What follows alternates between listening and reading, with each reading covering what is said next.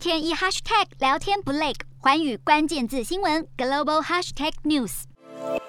如果说无法眼见为凭的话，我们要告诉您，乌俄战事已经打出新形态的混合战，除了传统军备资讯战的交锋更是激烈。乌克兰总统泽伦斯基，他靠着一场又一场的演说撼动人心，靠着他的好口才，在资讯战当中似乎占了上风。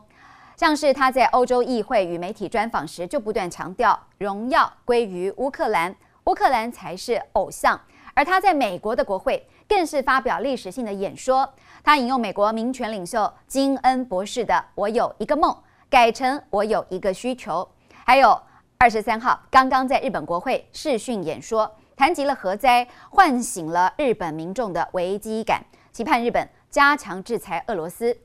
可以说，泽伦斯基每一次谈话内容都将乌克兰的遭遇与各国牵上连结，加强说服力，不仅能够让各国将心比心，更为乌克兰赢得掌声与更多支持。进一步来了解泽伦斯基的演说，提及原子弹跟三一一大地震，让日本议员们为之动容。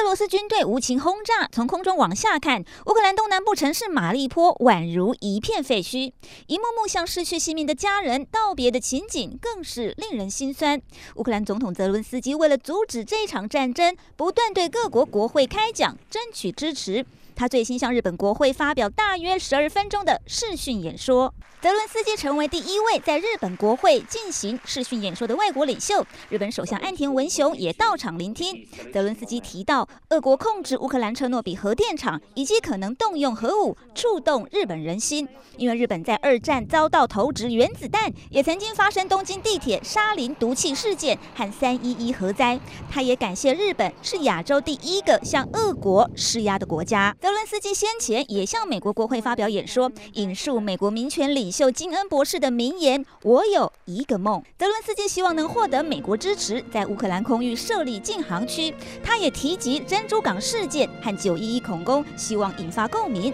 德伦斯基在演说过程中更公布一段影片。战争让原本美丽的乌克兰一夕之间全变了调，因为观众除了美国国会议员，还有美国民众。泽伦斯基在英国的演说也下足功夫，引述二战时期英国首相丘吉尔的名言，誓言乌克兰绝对不会投降。场景来到德国，泽伦斯基提醒德国不要忘记二战时期德军入侵乌克兰以及柏林围墙分裂欧洲的历史教训，呼吁德国负起历史责任，阻止俄国侵略。泽伦斯基的国会喊话行程还包括法国和意大利等国，同样都有议员们起身鼓掌向乌克兰致敬，而这一场场打动人心的演说，也宛如一场场的公关战。泽伦斯基要诉诸国际支持，早日终结这场战争。欢迎台下林综合报道。